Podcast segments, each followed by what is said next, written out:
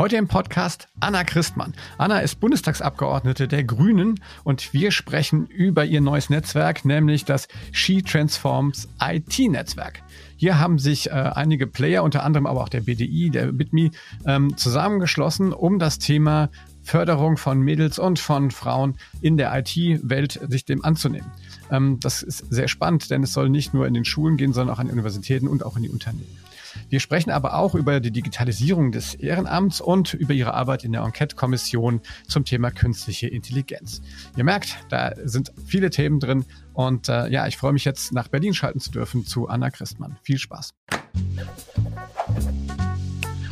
Das digitale Sofa mit Oliver Kemmern. Ja, hallo, herzlich willkommen zu einer weiteren Episode von Das digitale Sofa.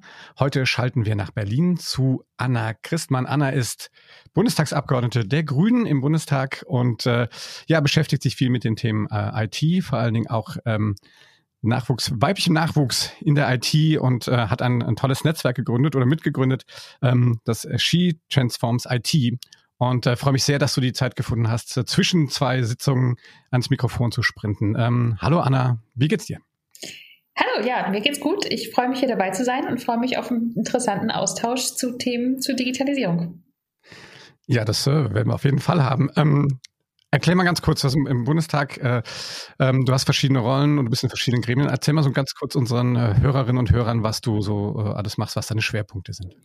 Ja, ich bin seit 2017 im Bundestag, ist also meine erste Wahlperiode, die jetzt ja langsam zu Ende geht und äh, habe mich äh, da für die ganzen Digitalisierungs- und Innovationsthemen äh, verschrieben, bin im Ausschuss für Forschung. Mhm und im Ausschuss für die digitale Agenda. Und zwischendurch hatten wir für zwei Jahre auch noch eine Enquete-Kommission zu künstlicher Intelligenz, wo ich die Grünen vertreten durfte. Da haben wir jetzt unseren dicken Abschlussbericht aber Ende letzten Jahres vorgelegt. Ähm, insofern war ich da ganz gut beschäftigt. Ähm, die, welche Reihenfolge wollen wir die Themen jetzt angehen? Wollen wir mal einfach mit äh, vielleicht äh, She Transforms IT anfangen? Ähm, das war so, über, darüber bin ich auch gestolpert. Ich glaube, bei Twitter habe ich dich da gesehen. Äh, erzähl mal ein bisschen, was das für, für ein Netzwerk ist und ähm, wie ihr auf die Idee kamt oder wer auf die Idee kam, das dann zu gründen. Ja, das treibt mich eigentlich von Anfang an um das Thema Frauen in der Digitalisierung, weil es davon eben nicht so viele gibt. Ähm, wir sind da in der Politik noch ganz gut bestückt, muss man sagen. Es gibt einige Kolleginnen auch bei uns, die sich mit der Digitalpolitik beschäftigen. Aber wenn man halt äh, in der Wirtschaft guckt, äh, dann sind 17 Prozent der, äh, in der Branche Frauen. Ähm, das ist natürlich irgendwie ein verschwindend geringer Anteil. Und auch wenn man auf den Studienanteil von Frauen guckt, sind das 19 Prozent Frauen, ähm, die Informatik studieren. Und ich finde, das ist einfach viel zu wenig. Ähm, und zwar aus zwei Gründen. Zum einen, weil Digitalisierung unser Leben natürlich maßgeblich bestimmt, äh, jetzt schon. Und das wird eher noch mehr werden. Und äh, da würde ich gerne als Frau genauso äh, mitreden dürfen, in welche Richtung das denn geht, äh, wie als Mann. Und deswegen sollten wir da als Frauen insgesamt auch mit dabei sein. Und zum anderen ist es eine Frage auch, wie innovativ sind wir denn eigentlich? Und zwar sind gemischte Teams viel innovativer, ähm, als wenn immer nur die gleichen zusammenhocken. Und deswegen ähm, brauchen wir einfach auch die Frauen in, äh, in der Wirtschaft, in der Forschung, ähm, um das Thema erfolgreich zu gestalten. Also da können wir gar nicht darauf verzichten. Und es hat mich so geärgert äh, über die ganzen letzten Jahre, ähm, dass ich da so viel einfach immer mit Männern zu tun habe, wenn ich in dem Politikfeld unterwegs bin, dass ich gedacht habe, da müssen wir doch jetzt mal irgendwie was ändern und ähm, habe deswegen im Austausch mit anderen, vor allem Iris Plöger vom BDI, ähm, überlegt, äh, dass wir uns doch da als Frauen mal zusammentun sollten und sagen, hey, so geht's nicht weiter. Ähm, wir wollen mehr Frauen in der Digitalisierung haben und haben da jetzt ein Bündnis äh, mit 50 Erstunterzeichnerinnen ähm, zusammengebracht, wo wirklich prominente Frauen auch drin sind, äh, von äh, SAP, der Deutschen Bahn, ähm, über die Bereiche äh, Wissenschaft, Verena Pauster als bekannt gewordene Gründerin, äh, viele Kolleginnen aus dem Bundestag und sind da jetzt eine hochmotivierte Truppe, ähm, die jetzt richtig äh, starten, in diesem Jahr da konkrete Projekte aufzulegen für mehr Frauen in der Digitalisierung. Ähm, kannst du da schon mal so eine, so eine so ein bisschen spoilern? Was, was, was für Projekte stehen da so an? Gibt es da schon was, was du sagen kannst? Also wir haben uns jetzt erstmal bekannt gemacht. Letztes Jahr liefen wir auf dem Digitalgipfel. Ähm, das war quasi der offizielle Start. Und jetzt dieses Jahr ähm, treffen wir uns demnächst tatsächlich zu so einem äh, Workshop, wo wir die konkreten Projekte auswählen wollen. Und wir wollen in den verschiedenen Bereichen ähm, äh, da was machen. Das heißt, äh, Bildung ist natürlich ein großer Punkt. Ähm, mich ärgert es ja wahnsinnig. Es gibt ja im Schulbereich äh, mehrere Informatikwettbewerbe und einer findet in der Grundschule statt, der heißt Informatik Biber. Klingt auch schon süß. Und da sind noch äh, über 40 Prozent Mädchen dabei. Und dann gibt es einen Informatik-Bundeswettbewerb, der findet in der Oberstufe statt. Da sind weniger als 10 Prozent Mädchen dabei in der Regel. Das heißt, man sieht ziemlich klar, die Mädels verliert man so in der Teenagerzeit.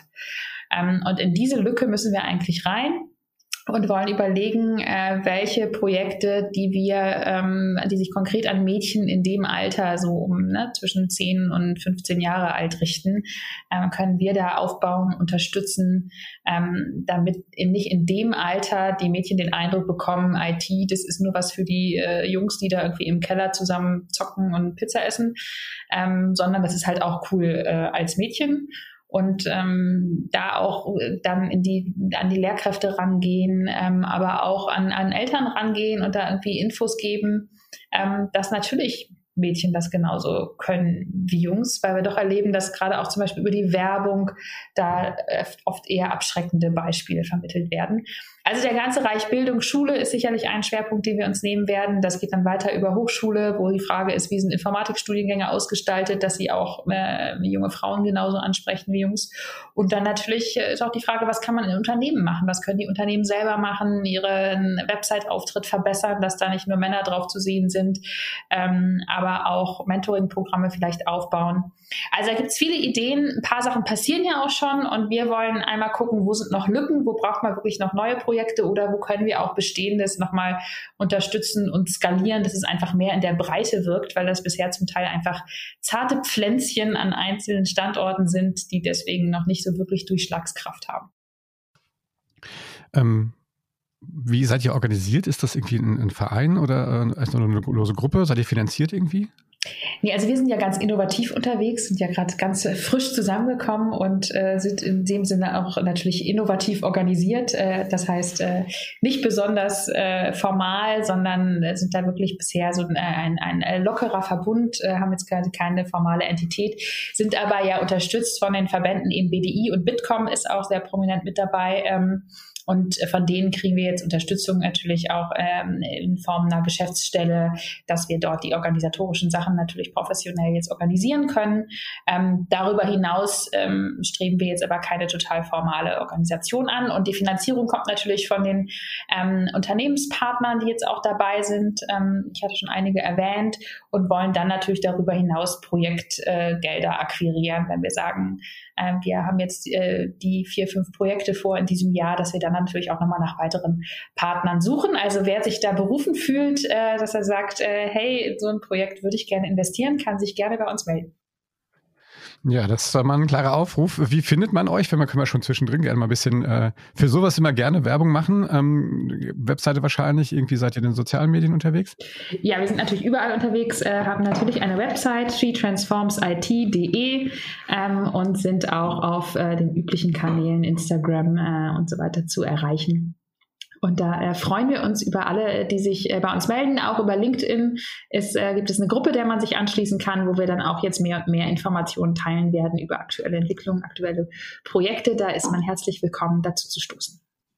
Super, ich habe mich da auch schon, schon angemeldet. Ja, vorbildlich. Ja, ne? ja, das ist vielleicht auch noch ein wichtiger Punkt. Also wir sind äh, 50 Erstunterzeichnerinnen, weil wir irgendwie auch die Botschaft setzen sollen. Es gibt halt auch schon starke Frauen in dem Bereich äh, und wollen da als Vorbilder auch ein Stück weit vorangehen. Ähm, aber Unterstützung ist natürlich auch von Männern äh, ganz hoch willkommen. Ja, gerne. Also da, wenn ich da was tun kann, bin ich sofort dabei. Ähm, wir schreiben mal die ganzen Links äh, und auch die, ähm, die Verweise, die du jetzt so im Laufe des Podcasts nennst, immer auch in die Show Notes. Dann können das unsere Hörerinnen und Hörer auch gerne dann nachlesen, beziehungsweise direkt anklicken und mitmachen. Ähm, wenn, was du beschrieben hast, ist, das kann ich aus eigener Erfahrung ja durchaus äh, auch, auch teilen. Vor allen Dingen auch, ähm, wenn man sich so ein bisschen mal, mal umhört, oder viele sagen es ja, dass die in den Grundschulen die Mädels noch so dabei sind und man sie dann verliert. Gibt es da, ähm, Also wenn ihr sagt, ihr wollt was dagegen tun, habt ihr eine Idee, warum das so ist? Also was, was kann man dagegen tun? Also ein paar Punkte habe ich ja genannt. Es gibt Hinweise, dass äh, die, die Werbung und äh, Spielzeugindustrie dazu einen Beitrag leistet. Ähm, äh, das ist, glaube ich, schon was, was man auch mal besprechen muss, auch mit Medienunternehmen, wie da die Darstellungen sind. Und dann äh, ist das natürlich auch über ähm, Lehrkräfte gegebenenfalls. Wenn man dann sieht, wer die ähm, Schülerinnen vom Bundeswettbewerb Informatik dann so begleitet, dann sind das natürlich auch meistens Männer, die im Bereich Informatik da unterwegs sind. Äh, also ich glaube, da auch gezielt zu schauen, äh, auch mehr Frauen als Vorbilder in dem Alter äh, in die Schulen zu kriegen, wenn nicht direkt als Lehrkräfte, dann einfach vielleicht auch in Form von Projekten, wo ähm, vielleicht auch weibliche IT-Botschafterinnen mal in die Schulen gehen. Ähm, das sind ja alles Möglichkeiten, die man da mal ausprobieren könnte. Äh, also ich glaube, ähm, alles, was hilft zu zeigen, Mädchen können das genauso und es gibt auch Frauen, die das machen. Ähm, das motiviert auch die Mädels. Und was sich auch zeigt, ist natürlich ein ganz wichtiger Punkt, äh, Informatik als Pflichtfach. Wenn ich das als Wahlfach mache, dann passiert nämlich genau der Effekt wieder, dass die Mädchen irgendwie denken, sie gehören da nicht rein, äh, aus unterschiedlichsten Gründen. Und dann hocken da halt die Jungs zusammen. Und wenn man aber Informatik als Pflichtfach macht, dann äh, sind da die Mädchen ganz selbstverständlich genauso dabei äh, wie die Jungs und kriegen vor allem auch eine Rückmeldung mit einer Note. Und das ist gar nicht so unwichtig, weil dann äh, entsteht nicht dieser Gedanke, ich kann das ja eh nicht, weil wenn ich dann äh, eine Note kriege, dann kriege ich auch eine Rückmeldung, ob ich da gut oder schlecht drin bin. Und in den allermeisten Fällen äh, kriegen natürlich die Mädchen da Durchschnitt genau die gleichen Noten wie die Jungs, weil es gibt ja gar keinen Grund, warum äh, Mädchen da in irgendeiner Weise schlechter sein sollten. Das zeigen auch europaweite Umfragen. Das heißt, auch so eine Rückmeldung Mensch, ihr könnt das, ähm, die ist einfach auch ganz wichtig. Ja, ich glaube im Gegenteil. Ich glaube, gerade Mädels können, können sehr gut in, in IT. Ja, im Übrigen waren die ersten äh, Programmierer waren ja weiblich. Ada Lovelace ist vielleicht dem einen oder anderen ein Begriff, äh, eine Frau, die ja als Erfinderin äh, des Programmierens gilt. Ja.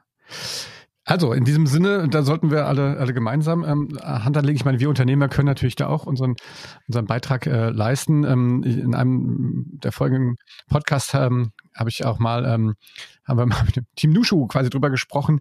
Ähm, da ging es auch darum, dass auch die, allein schon die Bewerbung, ist, äh, die Stellenausschreibungen auf, auf den Webseiten oder die man rausschickt, teilweise schon Mädels gar nicht ansprechen und so. Ich glaube, das sind ganz viele Sachen, die wir noch gar nicht so, also wir Männer noch, glaube ich, noch so gar nicht so richtig äh, wahrgenommen haben. Ne? Wir sind da einfach so konditioniert aus, aus der Vergangenheit, dass es wichtig ist, dass man auf sowas immer guckt. Ne? Absolut. Also man kann sich auch fragen, ob der Kicker im Gemeinschaftsbüro unbedingt die Frauen anspricht, ins äh, dazu zu stoßen zum Team. Also es gibt so ganz viele äh, Sachen, die halt so ein bisschen klischeebelastet sind. Und allein schon die Stellenausschreibung ähm, kann einen Unterschied machen. Und zum Beispiel auch bei Studiengängen, äh, der Studiengang Informatik, ähm, der spricht erwiesenermaßen eher Jungs an. Aber sobald ich das mit irgendeinem anderen Thema noch äh, verbinde, mhm. äh, Sozioinformatik gibt es ja zum Beispiel einen Studiengang von der Katharina Zweig, äh, schon interessieren sich da mehr Frauen dafür. Also man merkt, Frauen äh, interessieren sich oft äh, ein Stück weit mehr dafür, wenn es auch nochmal eine Anwendungsperspektive dabei gibt. Ähm, und äh, die Inhalte sind dann manchmal gar nicht so wahnsinnig unterschiedlich im Studium, aber alleine so die Ausrichtung und das Wording ähm, kann da schon echt einen Unterschied machen. Ja, und ich glaube, wenn man mit, mit äh, Mädels spricht, die Informatik studiert haben, das ist ja ähm, oftmals auch wirklich so ein reiner, so eines sich durchsetzen gegen, gegen, äh, gegen eine sonst sehr männliche Welt. Das, das, das habe ich dann auch schon ähm, gehört von, von Frauen, mit denen ich gesprochen habe, die Informatik studiert haben, die von Anfang an gesagt das war von Anfang an ein Kampf immer. Ja. Also ich glaube, da muss man auch mal wirklich auch an die Hochschulen und Universitäten gucken, ähm, wie man das da dann äh, angeht und löst. Ähm, die, das, das Thema ähm, sozusagen in die Schulen zu tragen, ist, ist sicherlich wichtig, auch in den Unternehmen. Ähm, wie ist denn so deine eigene Erfahrung? Äh, wie, gut, in der Politik ist es wahrscheinlich, hast du selber gesagt, ist es ja schon ein bisschen ausgeglichener. Aber wenn du so auch mit, mit Unternehmen und so sprichst, wie, wie präsent ist das Thema äh, Diversity, äh, gemischte Teams? Also ja, gerade jetzt in, in der heutigen Zeit, in der es ja immer komplexer da draußen wird ähm, und man eigentlich solche Komplexität ja nur noch durch Diversität eigentlich äh, lösen kann. Ähm, reagieren die, die Unternehmen da? Sehen die das selber als eine Chance oder fühlen die sich da alle nur gegängelt? Ja, also erstmal vielleicht noch ein Wort zur Politik. Es ist natürlich nicht so, dass wir insgesamt jetzt äh, mehr Frauen in der Politik würden im Moment. Der Bundestag ist ja schlechter geworden. Ne? Wir haben ja jetzt nur noch 30 Prozent. Es war ja schon mal ein bisschen mehr letzte Wahlperiode. Äh, aber interessanterweise eben tatsächlich im Digitalbereich äh, sind wir durchaus auch ein paar Frauen. Äh, wird, könnte man ja auch denken, dass das so ein Männerclub ist im Ausschuss für digitale Agenda. Ähm, aber das ist es tatsächlich nicht. Äh, aber was eben noch lange nicht heißt, dass wir insgesamt genug Frauen in der Politik hätten, um das nochmal quasi da etwas globaler zu sehen.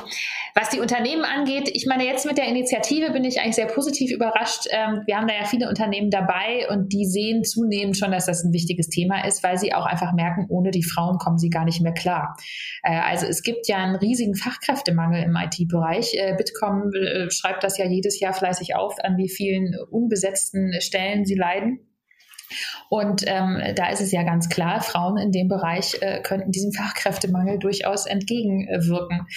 Und zum Zweiten äh, merken Sie, glaube ich, schon auch den kulturellen Wandel in der Arbeitswelt, dass einfach äh, so diese homogenen äh, Teams aus wirklich sehr äh, gleichgesinnten Menschen gleichen Alters, gleicher Herkunft, gleichen Geschlechts nicht immer die ähm, innovativsten Ergebnisse liefern. Dazu gibt es ja auch mittlerweile viele Studien. Und das kommt nach und nach schon auch bei den Unternehmen an. Und ich glaube auch bei den Digitalunternehmen vielleicht sogar noch ein bisschen schneller als bei denen, ähm, die nicht so sehr im Digitalbereich sind. Also der Wunsch, da mehr Frauen zu kriegen, ähm, der wird, glaube ich, immer mehr und immer größer. Die Ideen, wie man es hinkriegt, fehlen dann, glaube ich, manchmal, äh, weil man dann meint, na ja gut, wir haben halt nicht genug und es kommen eben nicht genug aus den Unis, was sollen wir denn machen? Und die Bereitschaft dann wirklich auch aktiv äh, zu suchen und aktiv auch zu gucken, was kann ich machen in meinem eigenen Webauftritt, bei meiner Art, wie ich Stellen ausschreibe, den Schritt wirklich zu machen. Ähm, daran hapert es, glaube ich, manchmal noch. Und darum wollen wir eben dann auch mit dem Netzwerk unterstützen, dass wir auch einfach Angebote, Vorschläge machen können.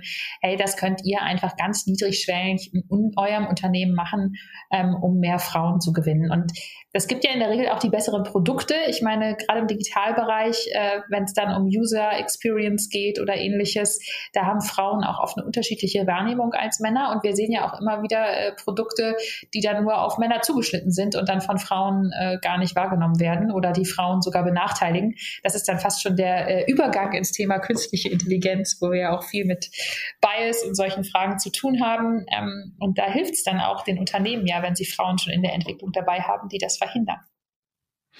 Ja, jetzt hast du eine schöne Brücke gebaut. Dann, dann leg mal los. Ähm, du bist ja auch, wie gesagt, in, in der, ähm, äh, in der Enquete-Kommission gewesen. Äh, vielleicht erklär mal ganz kurz, ähm, äh, was, was so eine Kommission macht. Ähm, ich frage mich, ja. weiß, wo kommt eigentlich der Name her? Wenn ich es, äh, ich finde es schwerer Name und erklär doch mal ganz kurz mal. Also Enquete-Kommissionen sind quasi besondere Kommissionen des Bundestags im Gegensatz zu den Ausschüssen, die immer die ganze Wahlperiode lang sozusagen die Ministerien äh, begleiten und äh, kontrollieren, sind äh, Enquete-Kommissionen zeitlich befristet äh, und behandeln ein besonderes Thema, wo man sagt, dem muss sich das Parlament jetzt mal grundsätzlich widmen. Und sie sind auch in der Zusammensetzung Besetzung besonders. Äh, sie bestehen nämlich nicht nur aus Bundestagsabgeordneten, sondern haben zur Hälfte externe Sachverständige als Mitglieder. Äh, und das macht es natürlich auch nochmal die Diskussion ganz anders, als wir sie so typischerweise dann einfach in den ähm, Bundestagsausschüssen haben, wo jede Fraktion so ihr Statement äh, macht und fertig, sondern ähm, leben eben ganz stark auch von dieser fachlichen Expertise und Erfahrung, ähm, die da von außen mit eingebracht wird. Und äh, das war dann eine Enquete-Kommission zu künstlicher Intelligenz, wo sich der Bundestag gesagt hat, ähm, das ist ein Thema, da müssen wir mal grundsätzlich uns anschauen, ist da eigentlich äh, Handlungsbedarf von Seiten der Politik, ähm, was das Thema KI angeht. Und deswegen haben wir uns da zwei Jahre tatsächlich regelmäßig getroffen und einen ähm, mehrere hundert Seiten dicken Bericht angefertigt. Und in zwei kurzen Sätzen, was steht da drin? Das ist tatsächlich nicht so einfach in zwei kurzen Sätzen, ähm, weil wir wahnsinnig viele Themen behandelt haben. Äh, ich glaube, eine Einigkeit bestand, äh, dass wir künstliche Intelligenz ähm, aktiv gestalten wollen, also dass wir ähm, selber in der Lage sein wollen, äh, so eine Technologie hier souverän zu entwickeln. Das ist ja schon mal gar nicht so selbstverständlich, wenn man sich das global anschaut. Und dass wir dafür sorgen äh, wollen, ähm, dass das äh, nach unseren Werten und Vorstellungen passiert und für die Dinge, ähm, die uns wichtig sind äh, in Europa, in Deutschland, ähm, zum Wohl von äh, quasi den Menschen, menschenzentrierte KI, das ist immer so ein Stichwort, ähm, auf das sich da am Ende alle einigen konnten. Und ähm, das muss man aber natürlich durchdeklinieren in, durch ganz viele Themenfelder. Ne? Was heißt das eigentlich in den Bereichen Arbeit und Wirtschaft? Äh, diese ganze Debatte, äh, gibt es mehr Arbeit oder weniger durch KI? Äh, muss man irgendwie die Arbeitswelt anders regulieren? Ähm, das sind so grundsätzliche Fragen, die wir uns gestellt haben. Gesundheit war ein Thema, ähm, die Frage von, wie verändert es Mobilität? Ähm, so haben wir uns da mehrere Themenschwerpunkte vorgenommen und natürlich übergreifende Fragen auch gestellt. Was heißt das für Datenpolitik? Was heißt das für Forschung? Ähm, und äh, dadurch sind diese vielen, vielen Seiten entstanden. Gibt es hier noch, ich meine, zwei Sätze gebe ich zu, ist vielleicht ein bisschen knapp jetzt, aber gibt es das irgendwo? Ich finde das ja echt spannend. Gibt es das tatsächlich irgendwo, wo man jetzt nicht alle 100 Seiten lesen muss? Ja, es gibt natürlich eine Zusammenfassung. Ähm, die kann man, die kann jeder, glaube ich, schaffen zu lesen. Ich weiß gar nicht mehr, wie viel die Seiten hat, aber ich glaube deutlich unter 20 Seiten. Also die empfehle ich weiter. Ähm, und äh, ich glaube schon, dass das so einen ganz guten Stand gibt, wo wir beim äh, Thema KI stehen. Als Grüne hätten wir natürlich bei dem einen anderen Punkt nochmal eine etwas andere Note gesetzt. Äh, mir kam das Thema Europa ein bisschen kurz. Ich glaube, es ist ganz entscheidend bei künstlicher Intelligenz, dass wir da einen europäischen Ansatz verfolgen weil es einfach so ein globales Thema ist und äh, wir das nicht nur äh, rein aus Deutschland heraus äh, schaffen werden, äh, quasi da die Standards für so eine Technologie zu setzen, sondern dann braucht man ein bisschen mehr ähm, Power. Und ähm, mir kamen natürlich auch so die Themen Anwendung in den Bereichen Umwelt, Klima ein bisschen zu kurz. Das hätten wir uns natürlich stärker gewünscht. Ähm, andere Themen, äh, die ich eben schon angeschnitten hätte, was heißt es eigentlich für gesellschaftliche Entwicklung und für Grundrechte? Was heißt das für ähm, die Frage eben äh, Benachteiligung einzelner Gruppen, Diskriminierungsfragen? Da sind eigentlich durchaus relativ umfangreiche Punkte auch drin. Ähm, da finde ich, haben wir übergreifend ganz gut zusammengearbeitet. Ähm, wenn du jetzt, du sprachst gerade an, also KI jetzt speziell in eurem Bereich äh, der der, eure, eurem grünen Bereich der Nachhaltigkeit. Und äh, was gibt's denn? Also das finde ich ja auch durchaus ähm, ist eine Technologie, die man natürlich da auch sehr gut einsetzen kann, ähm, jetzt mal unabhängig von der Kommission. Ähm, hast du da mal so ein paar Beispiele, wo sowas schon richtig gut funktioniert? Also es gibt schon Entwicklungen, die zum Beispiel Windkraft viel effektiver machen können oder auch Solaranlagen, ähm, indem man eben den Wetterbericht mit einberechnet und ähm, dadurch äh, quasi die da besser drauf äh, ausrichten kann. Das ist natürlich ein unmittelbarer Mehrwert äh, für die Energiewende, wenn wir es schaffen, dadurch erneuerbare Energien ähm, besser zu nutzen. Andere Beispiele sind natürlich vor allem Ressourceneinsparungen, äh, intelligentes, äh, intelligente Routen sind ja jetzt schon möglich und was, was mit KI läuft. Und das ist natürlich unmittelbar ähm, hilfreich äh, für die Umwelt. Und äh, auch äh, bessere Klimadatenanalysen sind mit KI ähm, möglich. Äh, das sind ganz, ganz viele Dinge, ähm, die wir natürlich bisher noch ungenutzt lassen und äh, stärker ausbauen sollten. Und da ärgert es mich manchmal so ein bisschen, so die Sachen im Konsumbereich, ähm, wo die großen Konzerne dann so dahinter stehen, die laufen immer schon ziemlich gut, ne? so dass Alexa einem hier irgendwie äh, täglich assistiert bei, äh, beim Shopping oder was auch immer. Das ist schon relativ ausgereift und äh, die Lösungen, die tatsächlich äh, so zur Lösung unserer gesellschaftlichen Herausforderungen beitragen könnten, ähm, da fehlt dann manchmal äh, das Kapital, das da wirklich rein investiert wird. Ähm, das ärgert mich immer so ein bisschen. Da würde ich mir wünschen, dass wir da die Chancen äh, von KI eben auch stärker nutzen. Was glaubst du, woran liegt es, dass da, ähm, also ich meine, wann, wann, wenn nicht jetzt, ist den Leuten nicht bewusst, dass wir dringend in dem Bereich äh, Klimaschutz was tun müssen? Ja, die Gewinnmargen sind da, glaube ich, nicht sofort äh, so unmittelbar äh, offensichtlich. Äh, und die Daten sind auch zum Teil nicht so gut vorhanden. Äh, also man sieht ja diese ganzen Consumer-Anwendungen, die arbeiten natürlich einfach mit den persönlichen Daten der Menschen, die äh, online unterwegs sind, die bei den sozialen Netzwerken unterwegs sind. Das ist halt irgendwie niedrigschwellig, da dann eine KI drüber zu laufen, um gewisse Profile zu erstellen und daraus irgendwie Nutzen zu ziehen.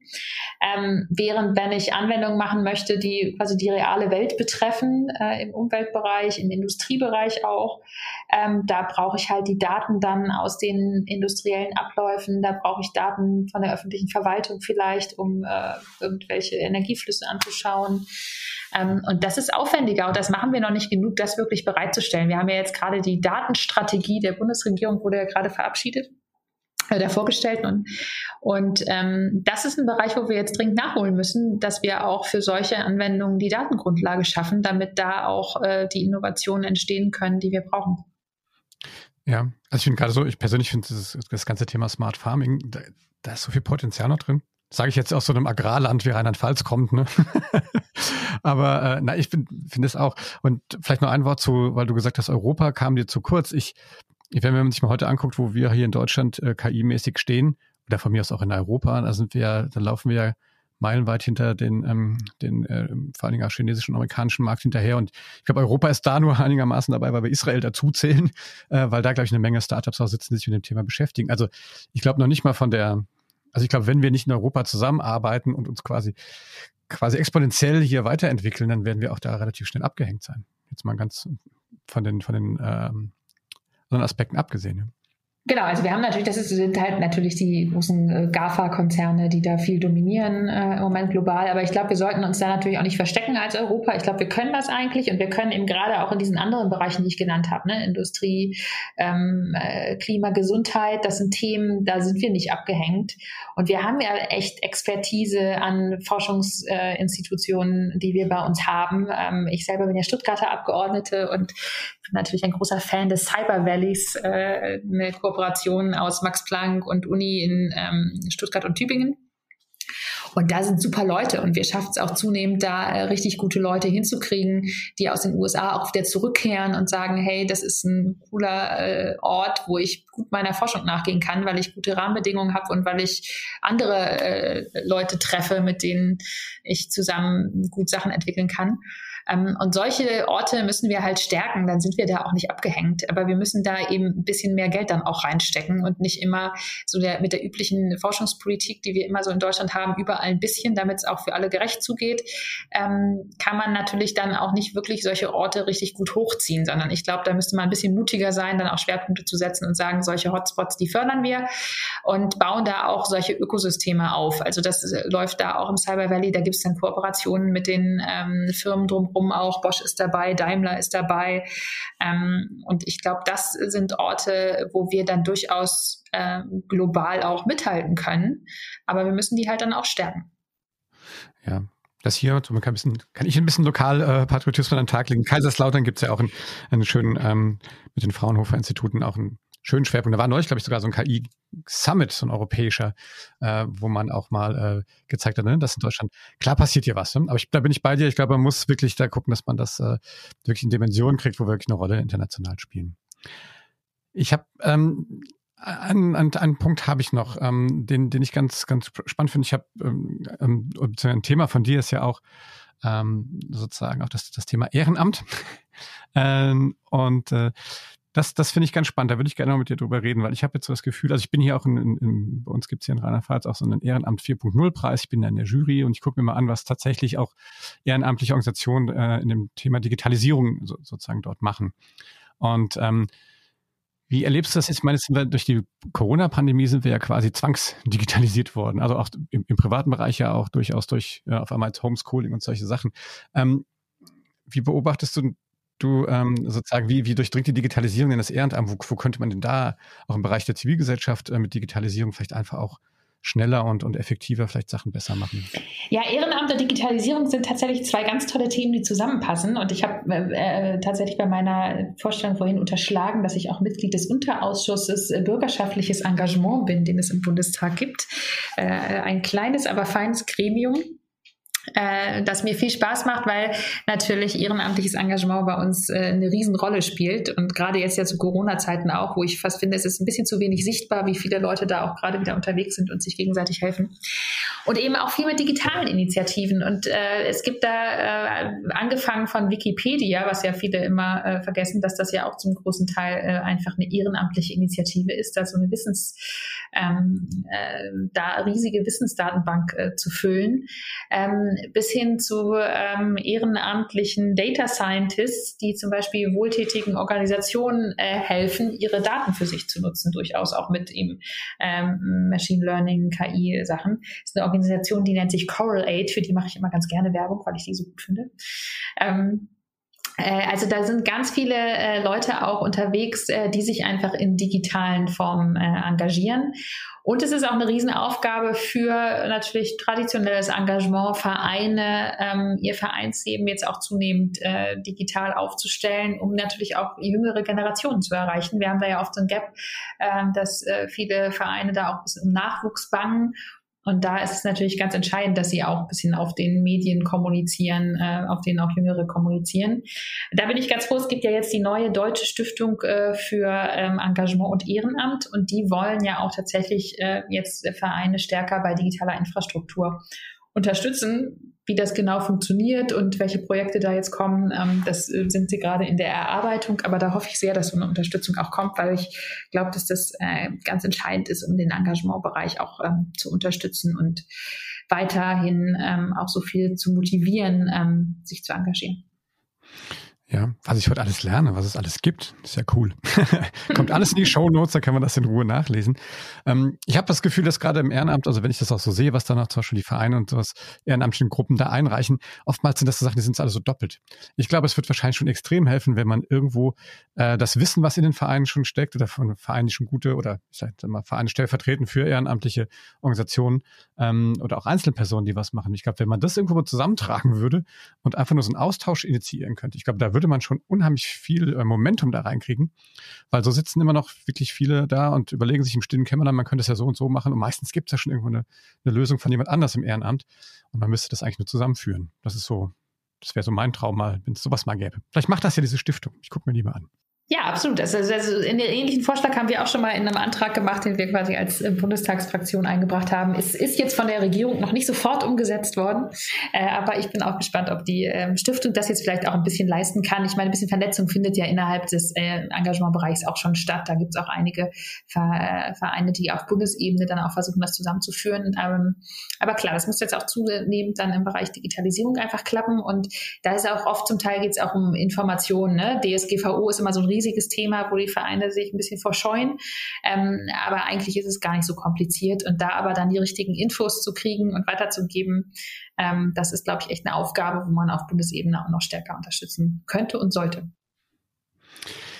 Super. Anna, vielen Dank, dass du dir die Zeit genommen hast. Ähm, wir haben ja wirklich äh, einen, eine, eine tolle Reise durch die diversen Disziplinen gemacht. Ähm, ich glaube, es ist total wichtig, dass wir alle gemeinsam ähm, das Thema äh, Diversität, ähm, vor allen Dingen auch Frauen und Mädels zur IT zu kriegen, gemeinsam angehen müssen. Also wir IT-Unternehmen, ähm, die Politik, aber auch die Zivilgesellschaft. Ähm, vielleicht hilft es ja tatsächlich jetzt mit Homeschooling und sowas, dass man so grundsätzlich die Berührungsängste zu, zu digitalen Medien auch vielleicht schon wirklich bei den ganz kleinen ähm, Kids, wahrscheinlich da ist es dann gar nicht so schlimm, aber auch bei den Eltern dieser Kids so ein bisschen auch abbaut. Und ähm, ja, wer bei euch mitmachen will, der kann ja ähm, sich zumal auf der LinkedIn-Gruppe und ansonsten auf der Webseite sicherlich weitere Informationen holen. Möchtest du noch, hast du noch was auf dem Herzen, was wir jetzt noch nicht angesprochen haben, was du gerne noch loswerden möchtest?